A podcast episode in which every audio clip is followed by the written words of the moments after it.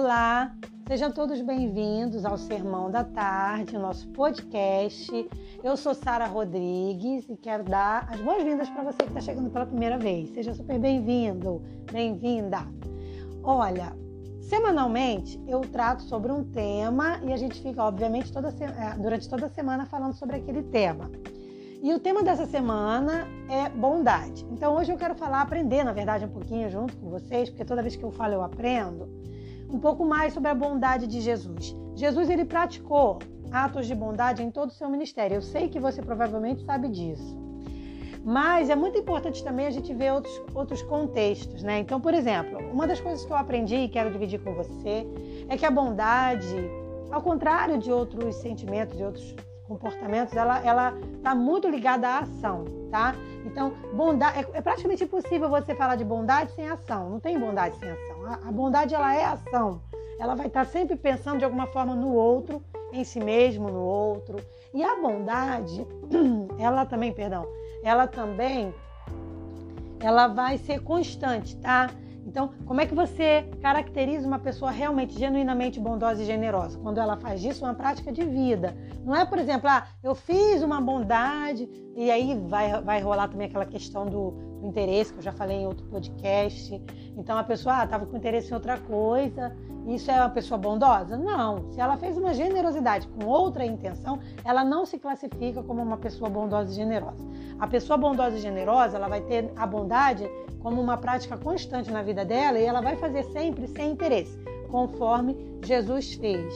Como eu falei anteriormente, são muitos os episódios em que Jesus ele demonstra a sua bondade e eu acredito que além de obviamente querer demonstrar o amor de Deus na prática, Jesus também queria deixar para a gente ali uma lição para que a gente percebesse, né, que a gente precisa ser generoso e bondoso.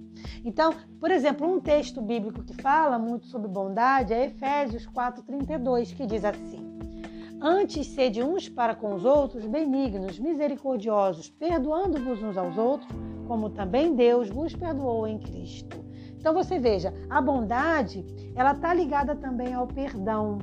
Viu? Quando você não perdoa alguém, então você ainda não é genuinamente bondoso, porque a bondade vai estar vinculada ao perdão. Por que, que Deus é bom? Quando Jesus diz assim, ah, Deus é bom. Porque Deus perdoa. Então, ele, ele não só perdoa, como ele compreende as nossas falhas, o que é, veja bem, muito diferente de passar a mão na cabeça. Porque tem gente, tem ímpio, né, que às vezes interpreta mal isso aí acha que, ah, então eu vou ser bonzinho, vou ficar aceitando tudo de errado que as pessoas fazem. Não é isso. É a gente ter empatia, entender o outro, entender o porquê ele fez, entender que ele tem que, que ter punição quando for necessária, mas sempre com o perdão. Sabe, realmente para o ímpio fica difícil entender o perdão. Por quê? Porque o perdão é cristão. Uma pessoa que não for cristã e perdoar, ela está praticando o cristianismo mesmo sem perceber, tá? Por quê? Porque o, o perdão vem de Deus. O perdão é um dom de Deus. E aí ele está ligado diretamente também à, à, bondade, à generosidade, né? De, que Jesus ele deixou tão claro para a gente. Eu gosto muito da palavra, da palavra bondade, exatamente porque ela implica ação, né? E ela também é uma coisa que a gente percebe que qualquer pessoa pode fazer. Por menor condição financeira que a pessoa tenha, ela pode praticar um ato de bondade. Bondade não está vinculada à quantidade de dinheiro que você dá para alguém, à quantidade de bens. Bondade é uma ação de entrega, de generosidade. Desculpa se o cachorro está atrapalhando a gente um pouquinho, faz parte.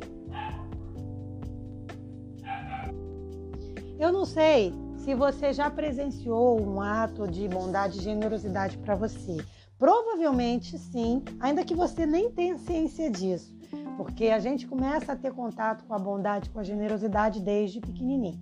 Assim como muitas pessoas, muito infelizmente, têm contato com a maldade. Né? E a maldade ela é o que? Ela é o inverso da bondade, da generosidade.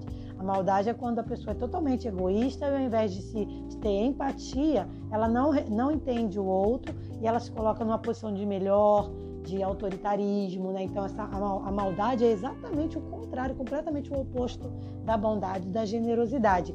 Mas a gente poder experimentar uma atitude de bondade para conosco dá, leva né, a gente a perceber o quanto a bondade ela, é, é, ela também frutifica. Porque uma pessoa, quando ela experimenta atos de generosidade, né, se ela não tiver nenhuma, nenhum desequilíbrio psicológico, ela vai querer passar isso para frente, porque ela vai pensar: eu recebi bondade, então vou querer dar bondade para outro. A bondade, então, ela produz o quê? Ela produz discípulos, ela produz frutos. Né? Eu tive até uma notícia triste essa semana, que foi sobre a ciência do falecimento de uma pessoa que eu já não tinha contato. Mas você veja, essa pessoa, ao saber, eu saber que ela morreu, eu não, não, imediatamente lembrei de um ato de generosidade dela para comigo. E, e, essa foi a lembrança gostosa que eu guardei e vou sempre guardar dessa pessoa embora ela já não estivesse tendo contato comigo mais. Você veja como é que um ato de generosidade pode marcar a vida de alguém. Então, assim, eu fico imaginando o que, que, foi na vida daquelas pessoas que experimentaram o milagre de Jesus, o que, que foi para aquelas pessoas o ministério de Cristo. Acho que deve ter sido uma coisa linda poder lembrar, né, depois que Jesus foi crucificado e morto, né? Imagina aquelas pessoas lembrando do ato de generosidade de Jesus, lembrando da cura, lembrando da, da, da filha que foi que ressuscitou, lembrando da, da, do, do amor que Jesus demonstrava, da bondade, né? Então, assim, a bondade, ela sempre vai modificar alguém, ela sempre vai trazer discípulos, ela sempre vai, ela, ela sempre vai adiante, ela não é uma coisa que termina em si mesma. Tipo, ah, eu vou fazer uma bondade e acabou e ninguém vai entender. E outra, outra coisa que é muito importante você entender em relação à bondade. Se você fizer uma bondade, aquele retorno às vezes pode não vir da pessoa que você fez, mas ele sempre virá. Então, assim, às vezes você faz uma bondade com alguém e, e essa pessoa, às vezes, é uma pessoa egoísta, não retribui essa bondade para você, ou então não leva essa bondade à frente para outra pessoa. Mas Deus, no seu infinito amor e misericórdia, e também por ser bondoso, ele faz com que essa bondade retorne para nós através de outra pessoa. Então é assim, um círculo. Você dá, você recebe.